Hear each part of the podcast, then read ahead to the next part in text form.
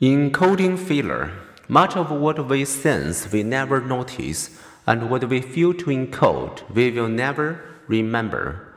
The English novelist and critic C.S. Lewis describes the enormity of what we never encode.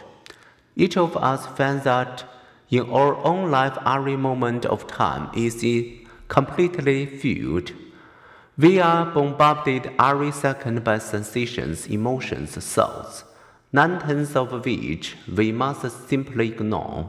The past is a rolling character of billions upon billions of such moments. Any one of them too complex to grasp in its entirety, and aggressive beyond all imagination.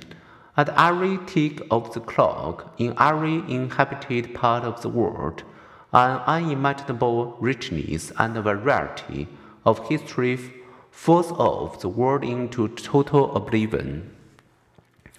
It can fight encoding efficiency, the brain areas that jumped into action when young adults encode new information are less responsive in older adults. This slower encoding helps explain age-related memory decline.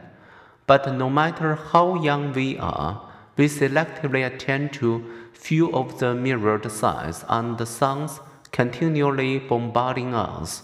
Consider this example. If you live in United States, you have looked at thousands of pennies in your lifetime. You can surely recall their color and size, but can you recall what the side with the head looks like? If not, let's make the memory test easier. If you are familiar with US coins, can you, in figure 8.17, just recognize the real thing? Most people can't. Likewise, few British people can draw from memory the details of uh, a one pence coin.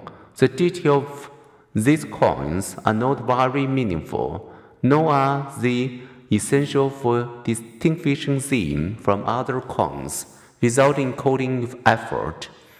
Many potential memories never form.